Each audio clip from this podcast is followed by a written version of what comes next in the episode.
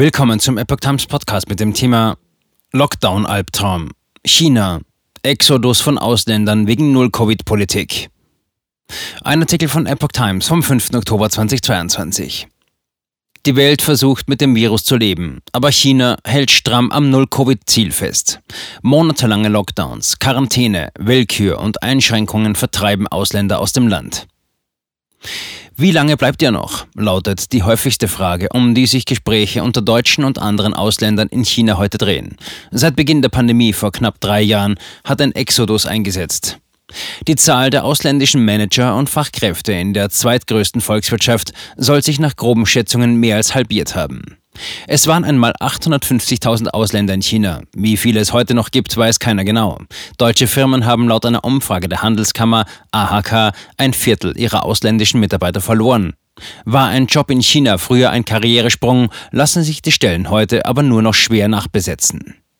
Die Null-Covid-Politik, wiederholte Lockdowns, ständige Überwachung und die Abschottung des Landes vom Ausland haben die Lebensqualität sinken und das Risiko steigen lassen, in Chinas Corona-Mühlen zu geraten. Geopolitische Spannungen, Abkopplung, Verfolgung von Minderheiten, Unterdrückung in Hongkong und Säbelrasseln gegenüber Taiwan haben zudem Chinas Ansehen in den Keller sacken lassen. Die Zahl der Deutschen, die eine schlechte Meinung von China haben, hat sich seit 2005 auf 74 Prozent verdoppelt, wie Umfragen des Meinungsforschungsinstituts Pew ergaben. Ein möglicher Lockdown ist immer im Hinterkopf. Während der Rest der Welt lernt, mit dem Virus zu leben, demonstriert China unbeirrt Null Toleranz. Einreisende müssen sieben Tage in Hotelquarantäne plus drei Tage in häuslicher Isolation, was örtlich eher willkürlich gehandhabt wird. Es gibt nur wenig Flüge. Ein einfaches Ticket von Frankfurt nach Peking kostet heute mehr als 2000 Euro.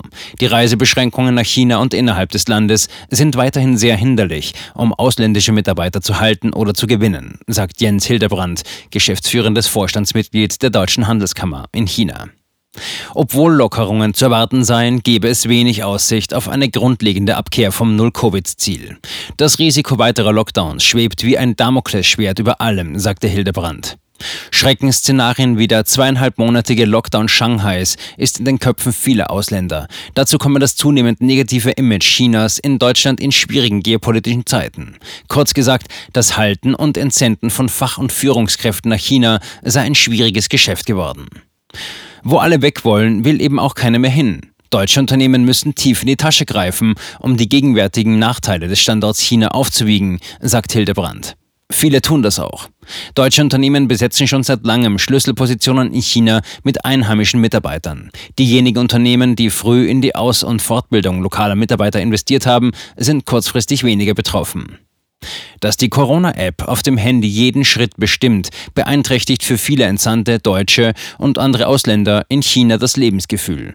Wer an Eingängen keinen negativen PCR-Test innerhalb von 72 Stunden nachweisen kann, kommt vielfach nicht mal mehr in seine eigene Wohnung, geschweige denn in den Supermarkt oder ins Restaurant. Jeder muss sich einscannen. Totale Kontrolle und Kontaktverfolgung. Gibt es irgendwo einen Corona-Fall, werden ganze Nachbarschaften dicht gemacht. Wird jemand als potenzielle Kontaktperson identifiziert, wird Quarantäne angeordnet. Nur noch bestimmte Mitarbeiter gehen nach China. Die Gefahr war mir einfach zu groß, schildert eine Hamburgerin, die vor Ablauf des Vertrags ihres Mannes allein mit der siebenjährigen Tochter vorzeitig nach Deutschland ausgereist ist. Wäre die Tochter positiv getestet worden, hätte sie in Krankenhausquarantäne gehen müssen, wurden früher selbst kleine Kinder von den Eltern getrennt, was traumatische Erfahrungen auslösen kann, hat die deutsche Botschaft inzwischen durchsetzen können, dass heute zumindest ein Elternteil mit darf.